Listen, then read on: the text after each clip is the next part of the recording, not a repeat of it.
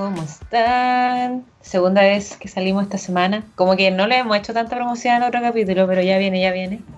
Eh, bueno, estamos en Chatas Podcast otra vez. Este es como el 28, 20 filo. Eh, yo me llamo Sofía Larguibel y estoy acompañada ahora un poco más cerca de la Barbie. Hola Barbie, ¿cómo estás? Bien, aquí ya en Santiago con alergia porque Santiago Oh. tiene polvo y siento que tengo los ojos nublados por el smog. Pero bien, aquí contenta en mi departamento, ya instalada. Me tuve que traer como casi que la mudanza desde Chillán. Brígido. Es que porque no sabemos muy bien cuándo voy a ir. Eh, hasta el momento tenemos pronosticado en mayo, que es el cumpleaños de mi mamá y cae justo con la semana de pausa. Entonces, pero eso quiere decir que voy a estar parte de lo que queda de verano, el otoño acá, y entonces me tenía que traer como toda la ropa, porque no es como que me pueda traer solo la ropa de una estación. Y me tuve que traer a las perritas, a José. Me tuve que traer a José. Me lo imagino así como en una de estas mismas cajas de perro. Pero José. Así que aquí estamos, bien, ya feliz de estar en, en la ciudad de nuevo, aunque estemos en fase 2 y probablemente nos tiren a cuarentena porque... Sí, justo te tocó pasar fase dos. Ah, ¿Tú cómo estás? ¿Cómo está la playa, el norte? qué playa, weón, así no puedo salir. oh. Mira, cuando salgo en la semana no puedo ir a la playa porque para ir a la playa o me tengo que ir caminando y bueno, sedentarismo me da paja, pero lo he hecho, me he juntado con la Vale, saludos Vale, en la playa, pero igual está lleno de gente todo el día y es asqueroso ir después de las 5 de la tarde a la playa, horrible. Ahora ya es marzo, yo supongo que la gente se fue, esperemos. eh, pero igual aquí está la cagada, como conozco gente que trabaja en el hospital y dicen que está la cagada, como que está peor de lo que estaba el año pasado cuando estaba todo cerrado. Y imagínate. Y quieren seguir abriendo cosas. Y más encima están yéndoles niñas a los colegios. What the fuck. Así que estoy como muy frustrada con ese tema. Y, y hoy día fue WandaVision Day. El último. El último día de WandaVision. Y estábamos conversando recién eh, con la Barbie. Eh, como qué wea la gente que, que lo encontró fome. Váyanse a la chucha, weón. Fue hermoso, weón. La Aguante gente que Elizabeth encontró. Olsen. Es la misma gente que encontró que el capítulo anterior, no diré spoiler, pero tú sabes de qué capítulo estoy hablando, eh, no avanzaba la trama. Es la misma gente weona, perdón. Ay, váyanse a la chucha, weón. Ah, weón, aprecien lo que tenemos. Como WandaVision fue como un. Yo siento que igual fue un regalo, porque con esta manera de hacerlo como para la tele, que es como plataforma de streaming Disney Plus, pero hacerlo como en formato de tele, eh, hizo que fuese una super película, ¿cachai? Como una película que tuvimos que ver por partes. De hecho, si sumáis como todo WandaVision, según yo, te da como cuatro horas de material. Y eso son como. O más, yo creo que cinco. Y eso es como ver Infinity War y Endgame de una. Entonces, creo que. Hay que, hay que ser agradecidos y apreciar lo que nos dieron y, y- Eso es ¿Y buena, weón. Dejen de Sí, y, que, y, que, y, que, y que por fin, esto no hay que darle las gracias, sino que hay que decir, menos mal que lo hicieron, que como decías tú, le dieron como un desarrollo muy profundo a una protagonista mujer. Eh, y eso no se ve mucho, especialmente en Marvel y todo lo que sea de superhéroe. Entonces, weón, dieron como, le dieron espacio a Wanda y a Vision. oh. Y, y fue bonito, weón. Yo lo, yo lo disfruté caleta. Y me frustraba ver como tantas teorías. Porque a mí me entretenía ver teorías. Yo decía, ni cagando pasa esta weá. Es como muy brígido. Es como más complicado que Infinity War. Y esa weá no va a pasar en una serie. Pero era entretenido eh, ver las teorías. Porque yo tampoco cacho de los cómics como cachai tú. Entonces me, me servía un poco para entender. Yo por lo menos Pero la cagó que. sí. yo aprendí con los años. Yo a, los, no sé, 14, era de estas weonas que son como super gatekeepers y que cuando aparecen fans de un libro que a uno le gustó porque salió la película, así casi como, ah, fake fan y weas, yo era muy así, era insoportable. Em, Te habría También- odiado. era la weona que iba al cine a ver la película de adaptación de un libro y salía así como, así no pasa, pero qué rabia. Pero con los años aprendí a disfrutar las cosas porque como producto solo, como adaptaciones, ¿cachai? Y asimismo empecé a disfrutar a los, a los fans, pero esta, esta gente que se queja porque no se hicieron weas que eran completamente imposibles, que tampoco está tan metida en el mundo de los cómics, como en verdad que su único sustento son las... ¡Pura moda! Más que pura moda, es como no sé, sustentos como muy raros. Me da rabia, porque es como, weón, es que es imposible, como ni los cómics se atrevieron a tanto, déntrate.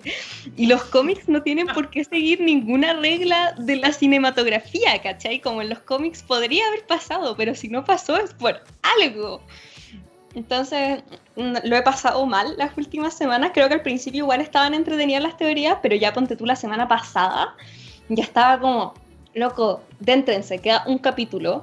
Weón, era demasiado. O sea, yo me entretenía porque decía como estos weones están delirando, pero era entretenido ver como el, el, como el, kawin. Yo lo veía así como un kawin. Como, oh, qué... A mí me pasa que no pueden esperar que nos pasaran como weas tan brígidas cuando las primeras tres fases de Marvel tomaron 10 años y si bien el villano grande siempre fue Thanos, como siempre, no vimos a Thanos hasta 10 años después, ¿cachai? Como, déntrense. sí, weón, queda calista. Porque mm, en realidad podríamos hacer un capítulo de... Mm, eh, igual se conecta en algunas cosas como el tema de los fanboys, de, específicamente los fanboys de Marvel son instables. Son esos weones que te dicen como, a ver, ¿te gusta Marvel? A ver, dime cinco personajes de los cómics, a ver. Ah, ¿te gusta Pink Floyd? A ver, dime cinco canciones. La misma wea, las mismas vibes. Encuentro. Las mismas vibes, exactamente. Bueno, mira que es. De eso venimos a hablar de otro tipo de gatekeeping. Oye, oye, oye, ¿te me calmas? Yo estoy presentando. Ah. Ahora, pues, bueno. Ahora. no, pero no, te iba a reconocer tu, tu, tu, talento periodístico para hacer un buen segue, no sé cómo se dice en español, como un buen traspaso al tema que íbamos a hablar hoy. Que, ¿Cómo se dice? Pase. Un pase. Perdóname, no soy periodista, chao, ya. Eh, que es el feministómetro. Se nos viene el 8M. De hecho, probablemente el día que ustedes escuchen esto va a ser 7 de marzo, así que esta es una buena previa. Eh, y el feministómetro, como yo lo veo, es como. Eh, como tenéis que sacarle en cara a la gente como, oh, es que tú eres, no eres tan feminista, es que tú, como que al final no se concentra en el hecho, como en la lucha que tiene el feminismo, sino se concentra como en darle etiquetas y darle categorías a la gente, que yo creo es una de las principales razones por las que la sociedad no funciona, porque, la, porque el sistema se esmera en darle categorías a la gente cuando no son necesarias. ¿Cómo lo ves tú? Ya.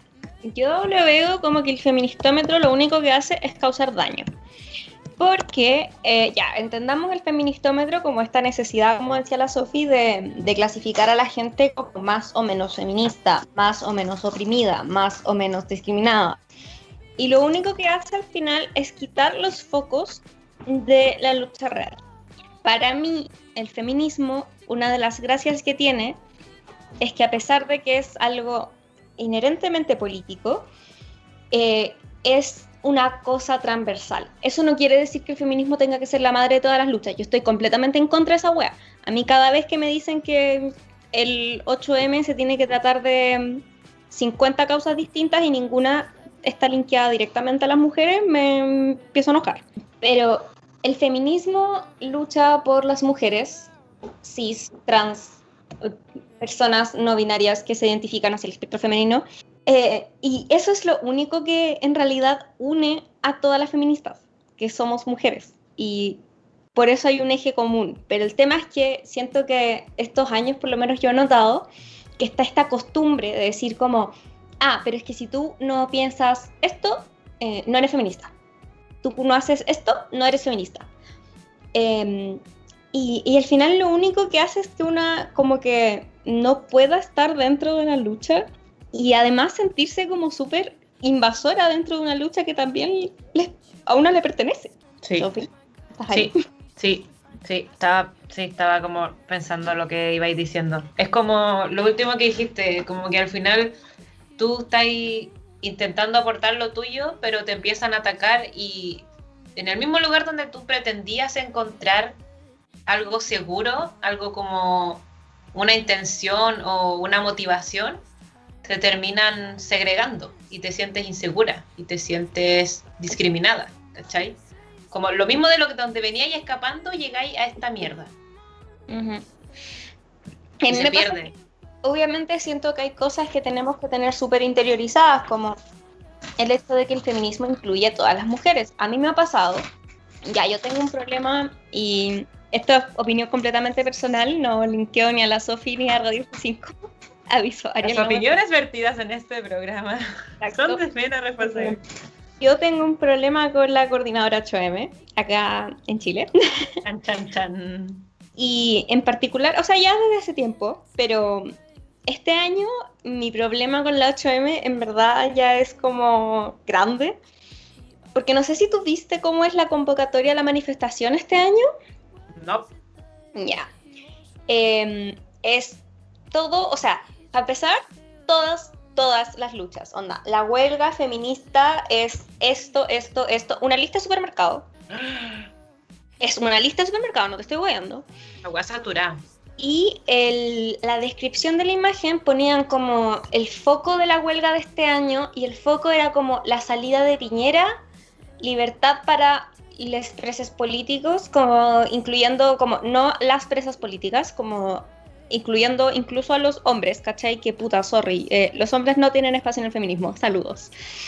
Em, y, y, otra wea que era como muy lol. Y no eran, ninguna de las causas eran como, loco, estamos nada de año y ya. No han matado. Hubieron crímenes lefofóbicos. Han habido muchos femicidios. Como, ¿me estáis hueveando? Entonces resulta que una le, no sé, le dice a alguien, a mí me pasó el otro día, yo comenté en alguna parte, en un círculo más cerrado, como, hoy, ¿cachai? Que, puta, me banco cero la convocatoria del 8M, ¿cachai? Porque además creo que no deberían estar haciendo una convocatoria a marchar, porque es irresponsable. ¡Pandemia! Tanto de ponerse creativa con, con, las manifestaciones, ¿cachai? Llamar a, no sé, la gente se le olvida que una de las razones por las que hablábamos tanto del derecho de vivir en, en paz en el estallido social fue porque un día se hizo una manifestación que era poner el derecho de vivir en paz por parlantes a una misma hora. Y nadie se acuerda de esa wea. Podríamos haber hecho algo así, podríamos hacer cacerolazos, ¿cachai? Ya, que llamaran a decorar los balcones, como... Pero no, las weonas llamando así. Y la cosa es que eh, comenté esto, como me banco cero, y resulta que me empiezan a decir como, es que entonces tú te estás bancando cero que sean que la lucha sea antirracista, como no te bancas que incluyan a las mujeres racializadas, no te, no, no, te gusta que incluyan a las mujeres mapuche, y es como, es que no, yo no tendría por qué decir que el, es como que la huelga feminista va a hacer todas estas cosas porque es algo que inherentemente el feminismo ya lleva, como porque el feminismo incluye a las mujeres, a todas las mujeres. Esa es la gracia, ¿cachai? Para mí no es necesario que me digan como que incluye, no sé, por ejemplo, cuando yo he visto convocatorias internacionales, puede ser un poco controversial, pero yo no necesito que digan que la, esta convocatoria feminista incluya a las como a las feministas latinoamericanas, porque dentro de mí yo digo, es feminista, como yo por default tengo que estar incluida porque soy mujer, ¿cachai? Y soy feminista. y porque incluso las mujeres no feministas, las que no se consideran feministas, la lucha igual es por ellas. Yo soy cero fan de la Paca y la Cuica no son mis compañeras, como en verdad, porque no me gusta el sentido de compañerismo que se da en ese sentido, porque es como muy es de la política es, de la política masculinizada.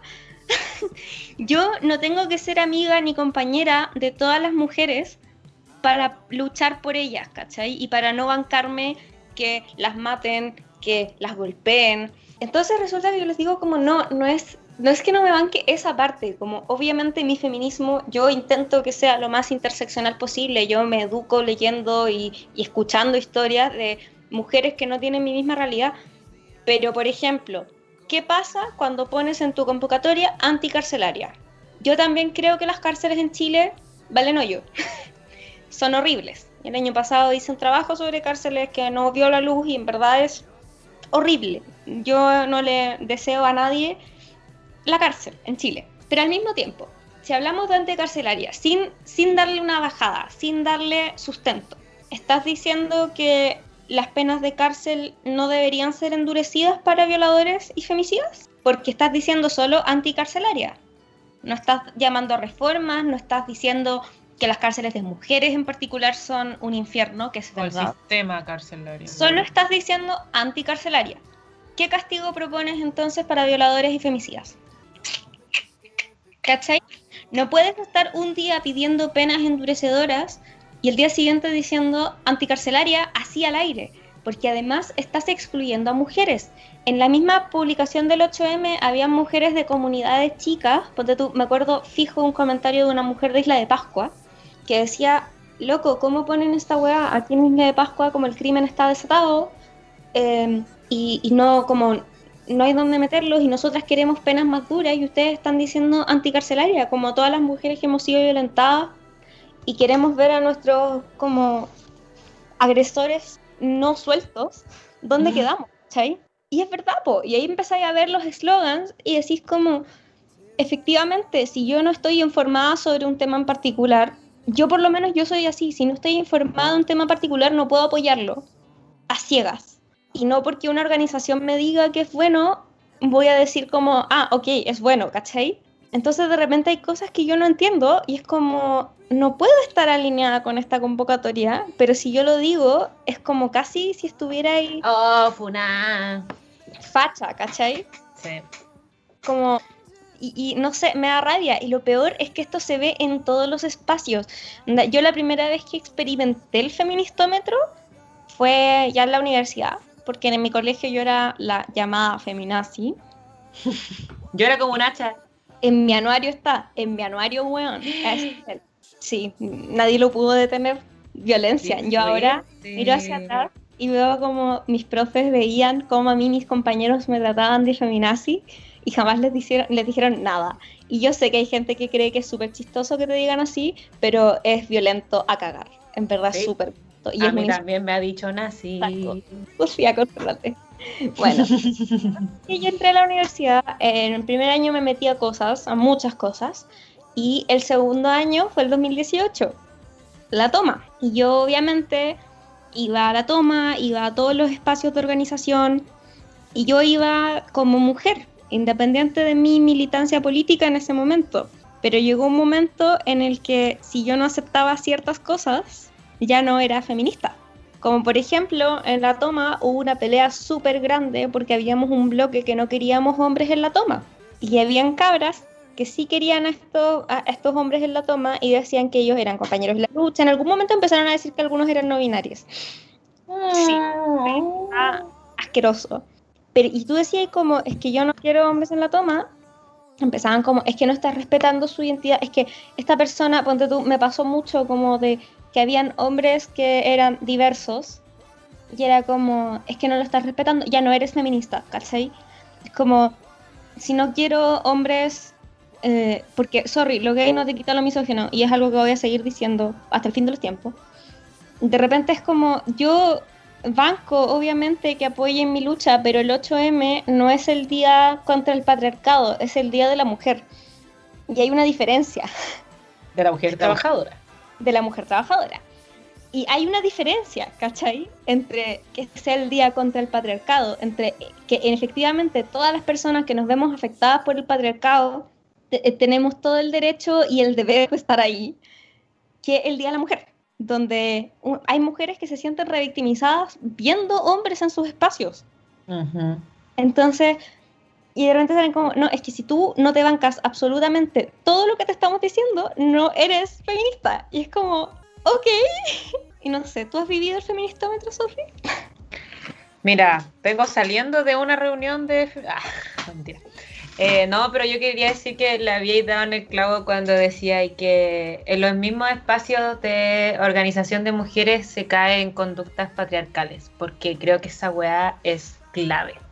Y creo que también es clave lo que es lo último que dijiste, que no es lo mismo un día contra el patriarcado, que yo sí creo que hay hombres que están afectados por el patriarcado, pero no es el día contra el patriarcado, es el día de la mujer trabajadora, ¿cachai? Todos estamos afectados por el patriarcado porque el patriarcado no le hace bien a nadie. O sea, a las únicas personas que les hace bien el patriarcado es a las mismas personas que les hace bien el capital. Exacto. A los patriarcas, pues, hombre blanquito con plata, ya. Eso. Todos sabemos ese grupo famoso. Em, pero yo creo que es muy relevante eso de que es el Día de la Mujer. Yo, en mi feminismo, para mí, mujeres, yo lo, lo ponía el otro día en Twitter, eh, las mujeres trans son mujeres y no las podemos olvidar en este día. Eh, personas no binarias que se identifiquen eh, más hacia el género femenino, etcétera. yo no creo en excluir grupos porque esa weá es yo creo que sí bordea lo nazi por este como purismo agüeonado que injustificable.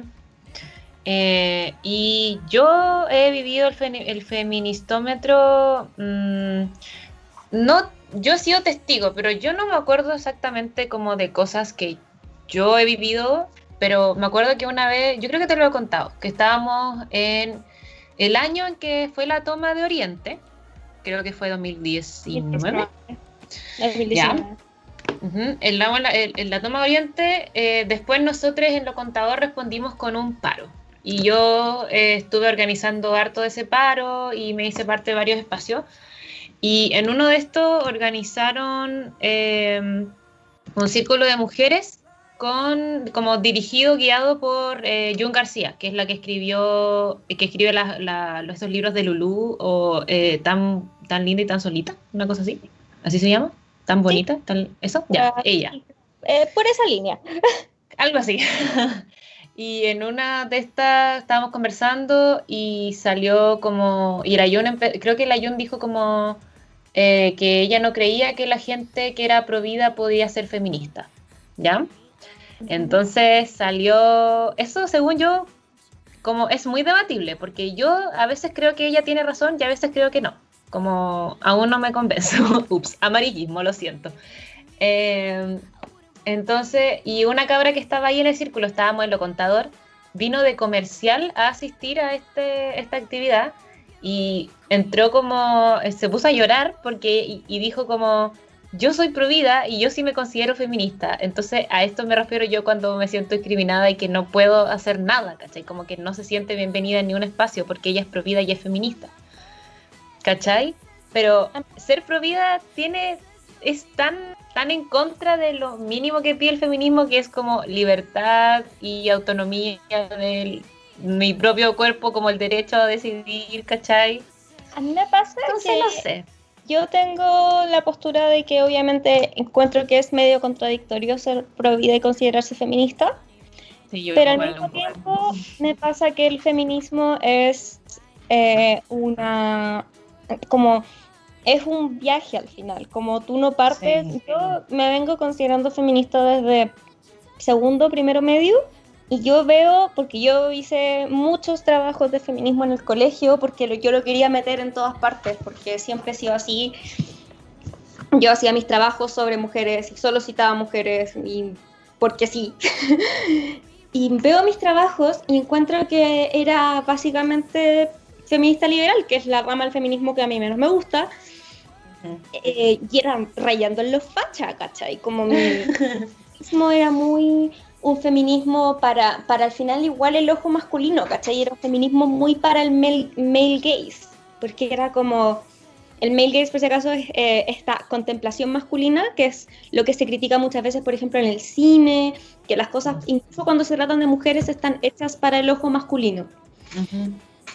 Y mi feminismo era muy así, era muy como de justificar y de decir como, no, el feminismo como, es que ustedes no lo han entendido bien, en realidad no, no odiamos a los hombres, ¿cachai? Muy así.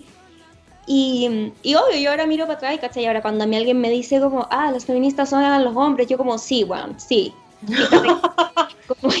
ya, es como que ya no, no importa, ¿cachai? Es como un dígale que sí. Y, y obviamente yo ahora veo para atrás y, yo en algún momento fui pro tres causales, siempre fui, fui pro un tipo de aborto, pero cuando yo estaba en el colegio era pro tres causales, hasta que entendí que eh, como que las tres causales no eran legales. Y de hecho tengo muy recuerdo, como, tengo latente ese momento en el que con una amiga teníamos que preparar un debate, nosotros en inglés debatíamos, de hecho después hicimos un grupo de debate y ganamos muchos debates, saludos, y yo era la capitana, obviamente.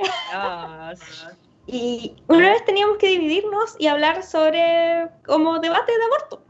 Un momento muy progre en mi colegio, ¿qué quieres que te diga?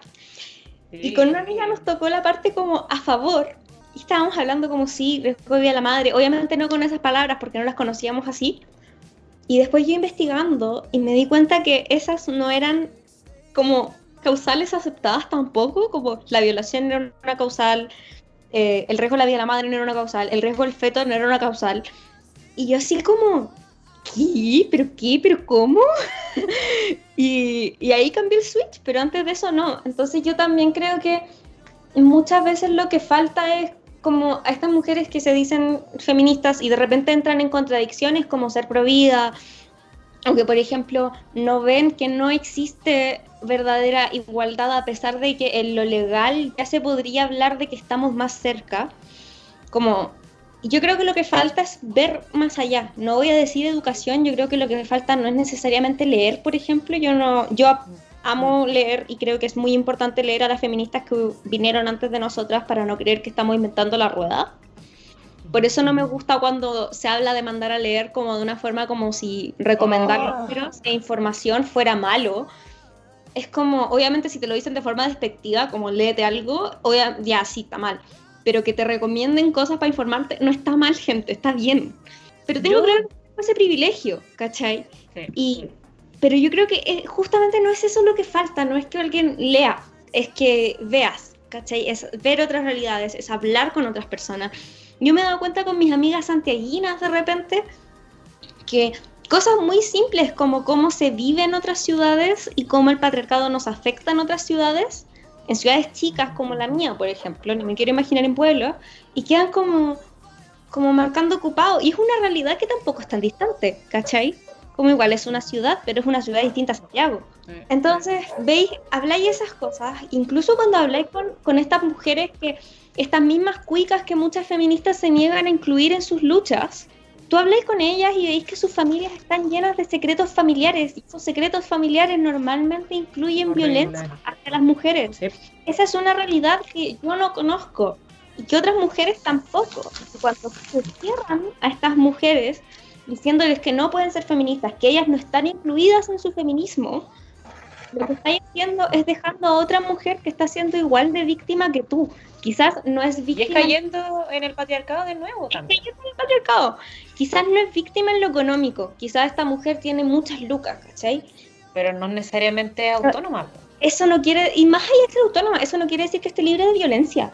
Como a las mujeres con plata igual les pegan, a las mujeres con plata igual las matan, a las mujeres con plata igual las acosan, ¿cachai?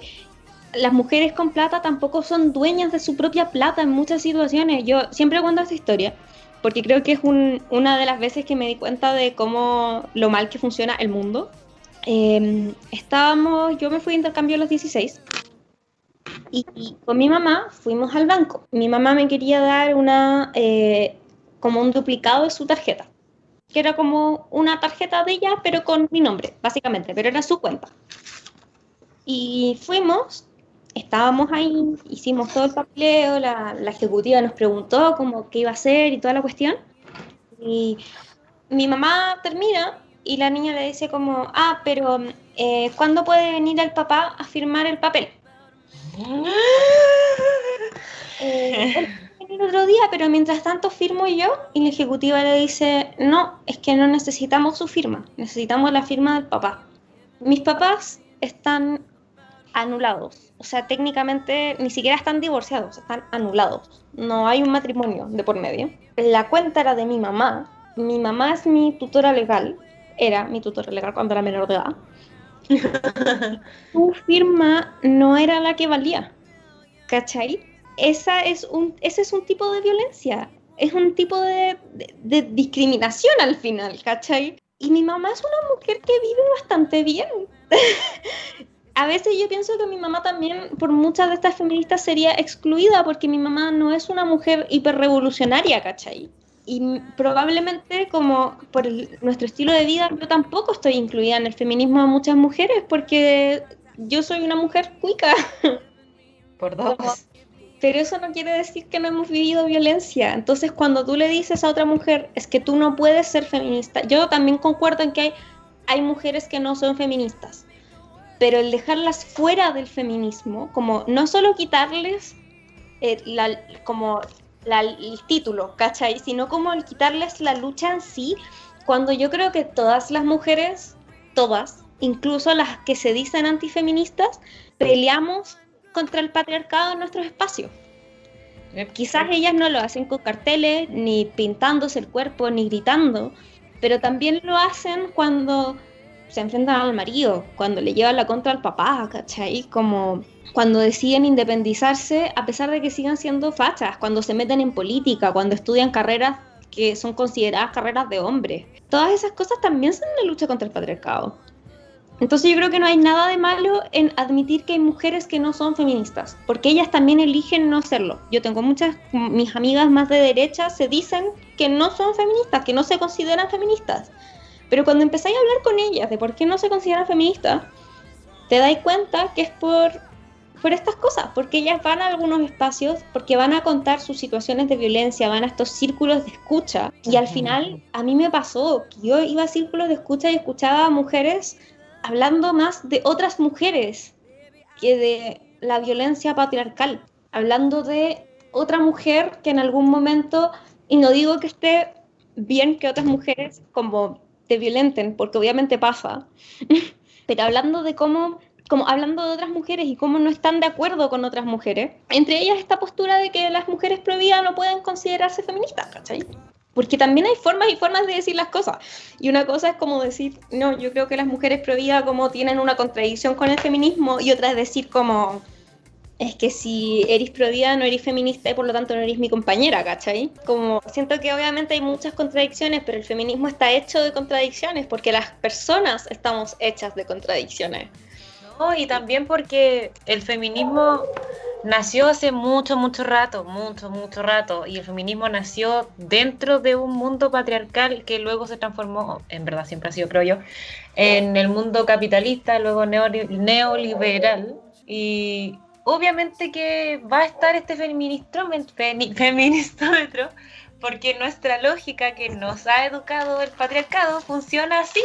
Es la misma lógica de la competencia, es la misma lógica del individualismo y no sé, como estoy muy de acuerdo con todo lo que has dicho, eh, porque, insisto, como decir, o sea, no incluir a ciertas mujeres dentro de la lucha es una, yo creo que es, eh, pues, es, una, es una lógica como patriarcal, es una medida patriarcal de hacer las cosas. Y con lo que decía como de leer, informarse y todo eso como para por temas de educación, sí, yo estoy de acuerdo, pero también estoy de acuerdo con que la calle educa. Eh, yo creo que eso es lo que más nos falta a nosotros como sociedad, especialmente la sociedad chilena, que la típica es, si tú tienes un título, tienes futuro. O si tú trabajas, tienes futuro. Si tienes plata, tienes futuro. Y no, po, no puede ser así. Eh, lo que, donde falla la clase política de mayor manera es que no conoce la calle, no conoce a las personas, no conoce las realidades. ¿Cómo va a salir un weón que pretende ser presidente de Chile diciendo que el pan cuesta 300, 300 pesos el kilo? ¿Qué es esa weá? ¿Qué es esa weá? Esa weá completamente. No, no me importa cuántos MBA tengáis, cuántos doctorados tengáis, cuántos libros tengáis. Si no cacháis cuánto cuesta el pasaje del metro, no, no, no sabes, no sabes gobernar, ¿cachai? A mí eso es fundamental. Y creo que sí cabe dentro del feminist, feminist, bueno, la chucha, weón, mi dilexia, metro porque eh, eso se hace mucho eh, yo creo que a mí me ha tocado, pero no me doy cuenta porque como estoy acostumbrada a que se ve como a la discriminación en verdad. Cuando tú llegáis y empezáis a hablar desde un punto de vista muy personal a algún espacio y después te empiezan a corregir con todos estos términos eh, que es pansexual, no binario, que todos estos términos como demasiado academicistas, ¿what? ¿Qué wea? Como la, señora, la señora que... ¿Cachai? Sí. Como anda a decirle a mi abuelita como que lo que ella conoció toda la vida de una forma se llama de otra, de golpe, y tratarla de facha si es que no, no coincide contigo. Como no es tan rápido. Nosotros como también crecemos de una forma distinta, por así decirlo. Entonces, obviamente conocemos, estamos más naturalizadas con muchas cosas, pero anda a decirle a mi mamá, a mi abuela, a la señora, en, periodismo siempre hablamos, por lo menos mis profes, el Ariel no sé cómo será en, en su, pero siempre nos dicen como si la señora Juanita de la esquina te entiende, es porque lo estáis haciendo bien, es como, ¿qué diría la señora Juanita? La señora Juanita va a entender las diferencias entre una persona no binaria y una persona gender fluid, ¿cachai? Yo a veces creo que yo no las entiendo. Entonces, no puedes esperar que otra persona que tiene una, una, cultura casi distinta a la tuya, una, crianza distinta a la tuya, que a mí me pasó en la universidad. Yo tengo una crianza distinta a muchas de mis compañeras. Mis compañeras, por ejemplo, de colegios católicos, crecieron completamente distinto a como crecí yo. Y, y es así, y mis compañeras con familias, por ejemplo, con papás juntos, crecen completamente distinto que las personas que tenemos papás separados. Y eso lo vamos extrapolando también a cómo naturalizamos nuestras propias luchas. Para mí el feminismo siempre ha sido una cosa natural porque yo crecí en una casa de mujeres. Yo crecí con mi mamá, a mí me cuidaba mi abuela o la Maggie o mis tías, como en una casa altamente feminizada al final. Y yo veía como mi mamá es doctora, mis tías son químicos, como las veía también en ah, STEM. clínicos, pero yo veo, por ejemplo, a compañeras como, en mi casa las decisiones las tomábamos con mi mamá juntas. No. Yo era chica. Y yo de repente escucho cómo mis compañeras le piden permiso a algo a sus papás, a o sea, a sus mamás, y después le van a pedir el mismo permiso al papá porque el permiso de la mamá no basta, ¿cachai? Y para mí es un cultural gigante, así como para mis amigas es ir a mi casa y ver que yo hay veces que ni siquiera, hay cosas que ni pregunto, ¿cachai? Porque, porque no, entonces, como si podemos entender esa primera parte, ya empezamos a entender cómo, eh, cómo, está formada, cómo están formadas las distintas personas y cómo ir construyendo una lucha verdaderamente inclusiva y que no solo sea inclusiva con los que yo quiero. No, yo sí, esa cuestión que, mira que da en el clavo, viste, periodista, no te, te, tenís cero fe buena, vaya a tener pega al tiro antes de titularte, viste, ya, lo llamo y te lo doy. eh, bueno, la cosa es que eh, esta cuestión de, cómo te crías tú finalmente, yo creo que es muy relevante porque yo no me di cuenta de lo feminista que era mi casa hasta que empecé a acordarme de cómo creció mi abuela, de cómo creció su mamá. ¿Cachai? Como yo no entendía por qué a mi papá se le hacía tan fácil preguntarme cosas y no sentirse como eh, ¿Cómo, se llama eh, como cuando los hombres como se sienten desmasculinizados? Que no es la palabra. ¿Cómo? Eso, como es algo así. Como, ¿por qué para él era tan fácil que, le hiciera sentido el feminismo? ¿Por qué él era ah, eh, pro aborto así, sin pestañear, weón? Como que le hacía sentido todo, todas las luchas y me hacía preguntas y, y preguntaba con toda la curiosidad del mundo, siendo que mi papá nació en los años 60, es hombre, cis, hetero hasta donde yo sé, eh, creció con, bastantes privilegios, pero después caché que, o sea, siempre lo supe, pero después me di cuenta que era un factor muy relevante, que mi abuela fue madre soltera, porque, su, porque fue viuda muy joven y vivió con sus padres, donde en la casa las figuras femeninas, eh, como tradicionalmente, eh, las figuras femeninas como que comandan lo doméstico, ¿cachai? Entonces, a mi papá nunca le fue extraño que las mujeres tuviesen tal relevancia, ¿cachai? En mi mm. casa somos puras mujeres, incluye las mascotas, weón. Mi papá es el único hombre de la casa. Nunca hemos tenido mascotas machos, excepto una vez que tuve peces y se murieron. Uh. que mis abuelos se les olvidó ir a darles comida mientras estábamos de vacaciones. Oh. Llegamos y estaban muertos, la casa entera olía pescado. Es la única vez que he tenido una mascota hombre. Bueno, no, resultó, por algo es.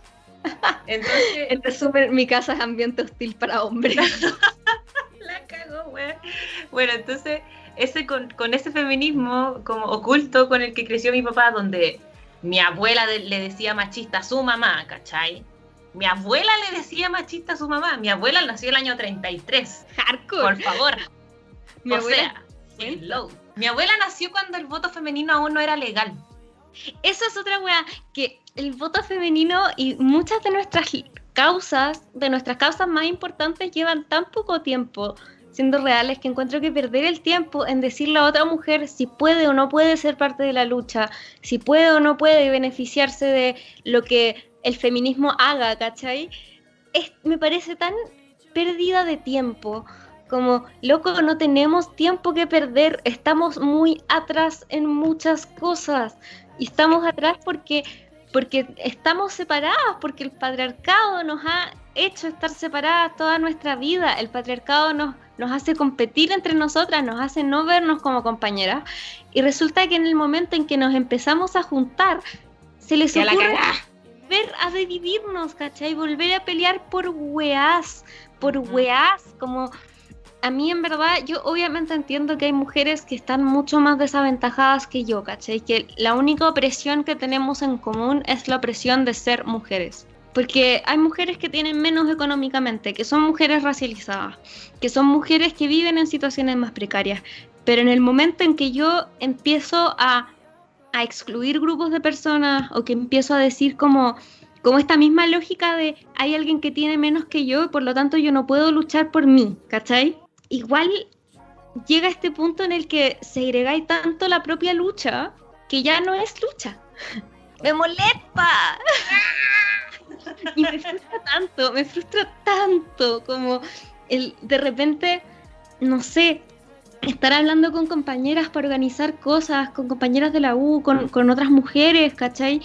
Y entramparnos en weás, ¿cachai? Como yo me ha pasado como no sé, ya tenemos tal, tal, tal y tal persona pensadas para ser invitadas. Mm, es que sabéis que tal persona como que alguna vez también se tiró un comentario como medio machista. Entonces no la podemos invitar. Y es como, oye, pero han pasado 15 años, como igual claramente ha cambiado su, su punto de vista. Mm, no, es que no la podemos invitar. O no sé, eh, ahora lo que ha pasado con, no sé si cachaste lo que ha pasado con la isquia, que la han tratado de facha últimamente. Ah, ya, suficiente la isquia, bueno, mira, mira, sí, mira. El colegio médico valía callampa, y ahora que llegó la isquia a revolverle el gallinero, weón, la empiezan a criticar de facha, ¿y por qué no dijeron facha a todos los hombres culiados que estaban ahí, weón, que no hicieron ni wea, con suerte movieron su pico, weón, ya. Entonces, a mí me molesta, molesta, por ejemplo, cuando compañeras mías, mujeres UC, ¿cachai? Que tengo claro que tenemos un privilegio por ser mujeres que estudian en la UC, les dicen juegas en redes sociales y las empiezan a tratar de cuicas culiadas y de que la lucha no es con ellas, ¿cachai? Es como, entonces, ¿con quién es, cachai? ¿Con quién es verdaderamente? Porque yo por lo menos, en verdad, para mí, como obviamente yo peleo, el feminismo para mí es pelear por todas las mujeres, independiente de si me caen bien o si me caen mal. El punto aquí es que yo no voy a empezar a excluir mujeres de, de como de mis decisiones, ¿cachai? Cuando yo peleo por mujeres en política, no digo solo mujeres de izquierda en política, no, yo quiero diversidad de mujeres en política. Y eso incluye a las mujeres fachas. Yo odio a Teresa Marinovich con mi vida, ¿cachai? Maldición. Pero el hecho de que esa de que esa mujer pueda llegar a la política como pucha, ¿cachai? No voy a decir como es que hay un sector entero de mujeres que no debería estar en política, ¿cachai? Yo la odio, pero la cosa aquí no es que tengamos, excluyamos completamente a las mujeres como ella, es que empecemos a incluir a las otras mujeres, a todas las mujeres. Yo, como ya para empezar a, ir cerrando, cabras, paren la weá, como en verdad dejemos de pelear peleemos por cosas de fondo. Porque yo estoy chata de que nos digan como, si no eres esto, no eres feminista, si no eres tal cosa. A mí me ha pasado como que me dicen que porque no soy vegana no puedo ser feminista, ¿cachai? y es como, puta, igual me encantaría poder ser vegana, pero por salud no puedo, gente. No, Entonces, igual... Mm, yo igual entiendo como ese punto, igual Oye que sí, pero hay cosas que igual no se pueden en la inmediatez, ¿cachai? Y puedo sonar muy funable, y fúnenme, solo no se funen a la radio y a la Sofi, como me pueden funar a mí. Pero yo creo que estamos perdiendo el tiempo en weas y que en vez de estar peleando con otras mujeres y poniéndole límites a otras mujeres, deberíamos enfocarnos en las luchas de fondo. Que son justamente que podamos tener diferencias entre nosotras, pero en una cancha en la que estemos iguales con el resto del mundo. Porque en el momento en que nos ponemos a pelear entre nosotras, los únicos que se benefician son el patriarcado. Solo el patriarcado se beneficia de nuestra división.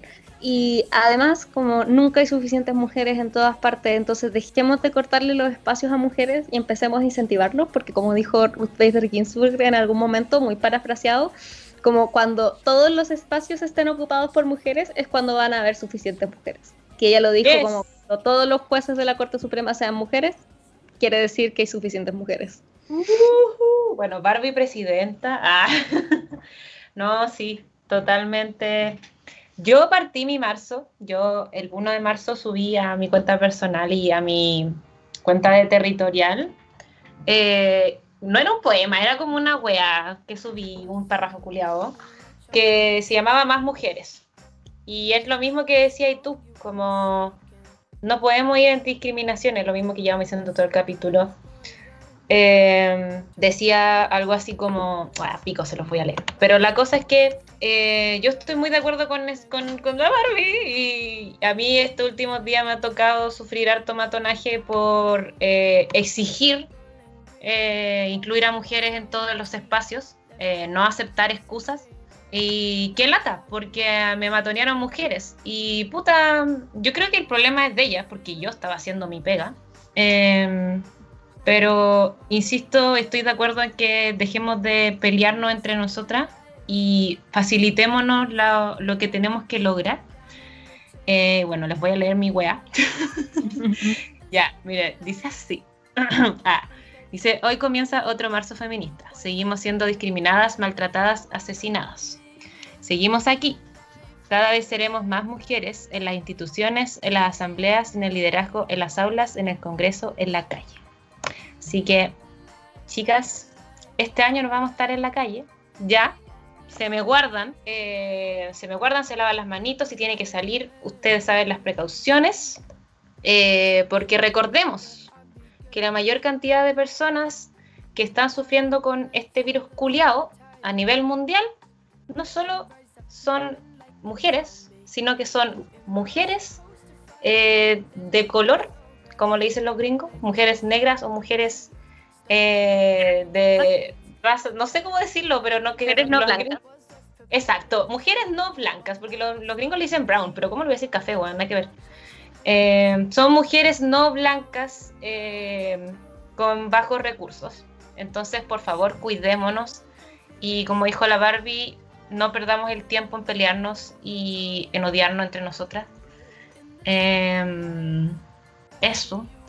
Ahí, dale con tu antichatas. Yo me estoy inventando una hora. ya. Mi primera recomendación no es algo específico, sino que es una invitación a hacer el test de Betchel cuando vean eh, productos audiovisuales o cualquier tipo de ficción, no ficción, literatura, productos que uno consume normalmente. El test de Betchel, creado por Alison Betchel, es una como requisito que se pone, o sea, no, es como una regla que cumple tres requisitos para analizar productos, como audiovisuales o cómics o libros, en fin.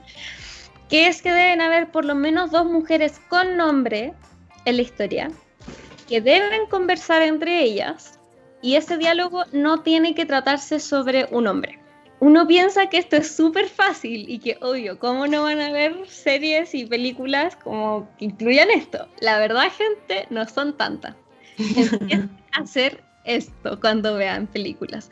Puedes sumar puntos si es que además las mujeres son mujeres no blancas, si es que son mujeres protagonistas. Pero, por ejemplo, hay un capítulo de Jane the Virgin, serie que ya recomendamos una vez, yes. en la que eh, la profesora del posgrado de Jane le dice que su libro tiene que pasar el test de Bechdel. Y Y el narrador de Jane the Virgin empieza a decir como, uh, ya, intentémoslo. Y Jane the Virgin es una serie altamente feminizada, es una serie que puede ser incluso considerada feminista, es una serie feminista. Y el narrador empieza a analizar las conversaciones entre mujeres y dice como, oh, sí, Jane y su abuela, ambas tienen nombre y apellido, check. Pero ¿de qué están conversando? De Rafael, de... ¡No! Y va matando. Es, impresionante, en verdad empiecen a hacerlo. Es muy importante que lo hagan y se van a dar cuenta que no es tan fácil como uno piensa. A mí, el, el ramo en el que he sido ayudante antes, lo hicimos y como dimos una tarea de que la gente lo hiciera y fue impresionante los resultados. Así que para que lo prueben. Mi segunda recomendación es Period, End of Sentence, que es una es como un documental, sí, es un documental de Netflix. Bueno, obvio que es un documental, filo ya.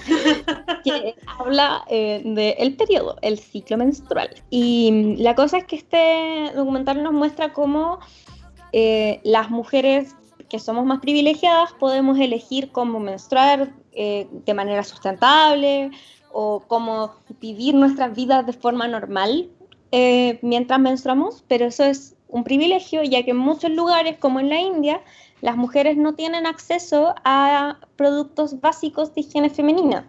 Y hay lugares donde menstruar sigue siendo considerado algo que es como un, momento en el que la mujer es sucia, ¿cachai? Entonces, Period narra un poco como esto de hacer las toallas sanitarias en, menos de un, medio de un contexto súper machista y donde la menstruación es un tabú y donde no hay educación sexual además. Entonces, muy, muy, very importante.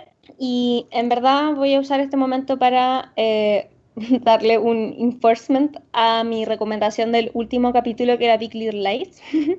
Porque creo que ahora que estamos hablando de feministómetro, de apañe entre mujeres, eh, esa serie que ya recomendé en el capítulo anterior, la recomendé, ¿cierto? Sí.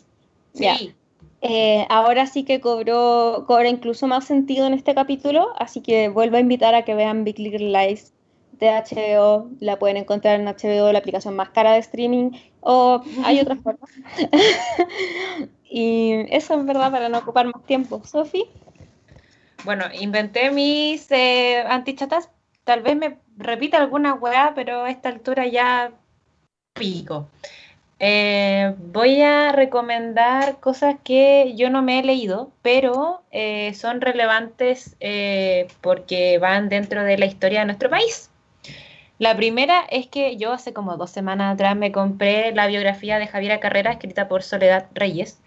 Y tengo como weas muy a favor y muy en contra de esta wea, porque a Javiera Carrera se le mm, tiene igual como ícono protofeminista de Chile, pero como dijo la Barbie en algún momento de este capítulo, es una mujer privilegiada dentro de las mujeres privilegiadas. Aunque también como lo dijimos, muchas de las mujeres privilegiadas han sido censuradas, han sido disminuidas, eh, han sido como propiedad del patriarcado. Y este es el caso de Javiera Carrera, de lo poco que sé de ella, y espero descubrir más cuando me lea este libro. Si es que encuentro en algún momento dentro de las weas que se me ocurre meterme. Eh, lo otro que voy a recomendar es un libro que probablemente ya recomendé en algún capítulo de chatas, pero lo voy a volver a recomendar porque está muy contingente. Es eh, Chilenas de María José Cumplido. Hay dos versiones, dos versiones y media de este libro.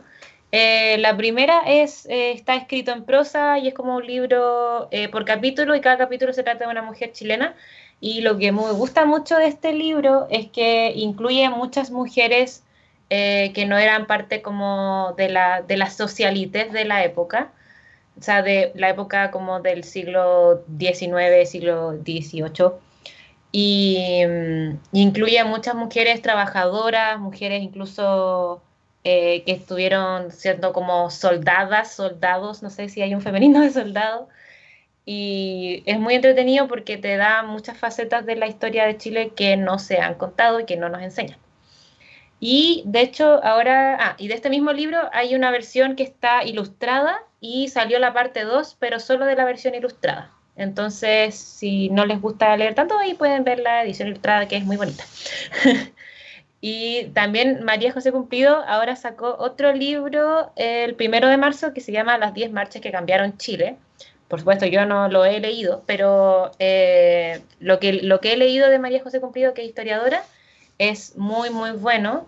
Aparte que ella es, creo que es lesbiana y es muy joven, entonces bacán, porque es un grupo que no se considera tanto a la hora de tomar decisiones. Y además, esta autora está eh, como candidata constituyente por el Distrito 11, uno de los distritos más competitivos. Así que recomiendo que la busquen. Eh, se llama Cote Cumplido en Instagram. Y lo último que voy a recomendar, que este sí lo vi, lo juro. Ah, eh, probablemente ya lo recomendé.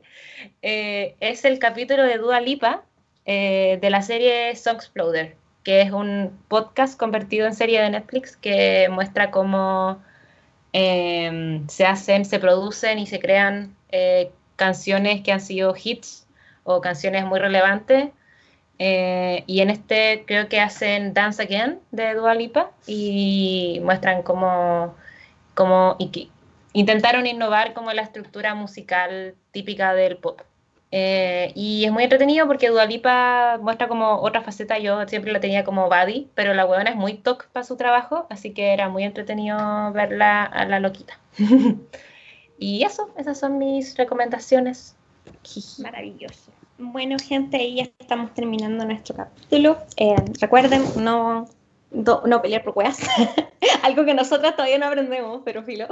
Eh, Ojalá tengan una semana feminista, considerando que es 8 de marzo el lunes. Por favor, si es que ojalá no salgan a marchar, pero si es que lo van a hacer, vayan con mucho cuidado, tanto de la represión como del el COVID cuídense mucho, respeten las distancias y no se expongan más de la cuenta y no son menos feministas por no ir a una manifestación, nunca olvidar. Em, nos pueden seguir a nosotras en nuestras redes sociales como bajo podcast el, el, Instagram del podcast mismo.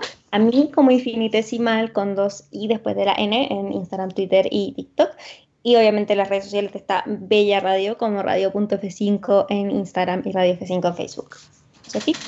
Ah, gracias. Eh, yo estoy como Sofía-Larraquibel en Instagram y Sofía La Roja en TikTok y en Twitter. Y subí un nuevo TikTok, eh, que era yo reaccionando al último capítulo de WandaVision y no tiene spoilers para que se vayan a reír de mis caras. Em, mi doble pera hace unos buenos cameos ahí, así que está entretenido, vayan a verlo. Eh, lo tuve que editar tres veces, weón, porque el TikTok culiado me seguía borrando la wea filo. vayan a verlo, por favor. desesperada. Y sí, más uno a lo que dice la Barbie, por favor, cuídense, cuídense mucho. Eh, se entiende que necesiten salir como por temas de salud mental o, o, porque tienen que hacerlo por temas de trabajo o responsabilidades, pero por favor no dejen de cuidarse, distancia, mascarilla, alcohol gel, eh, todo lo que sabemos y cuando tenga la oportunidad de vacunarse sea responsable y, responsable y vacúnese. Eh, no crea que le van a poner un chip 5G porque el chip 5G lo andamos trayendo en las manos todos los días. Y eso, cuídense mucho, mucho, mucho. Les TKM. Bye. I. And I thought that it would kill me, but it didn't.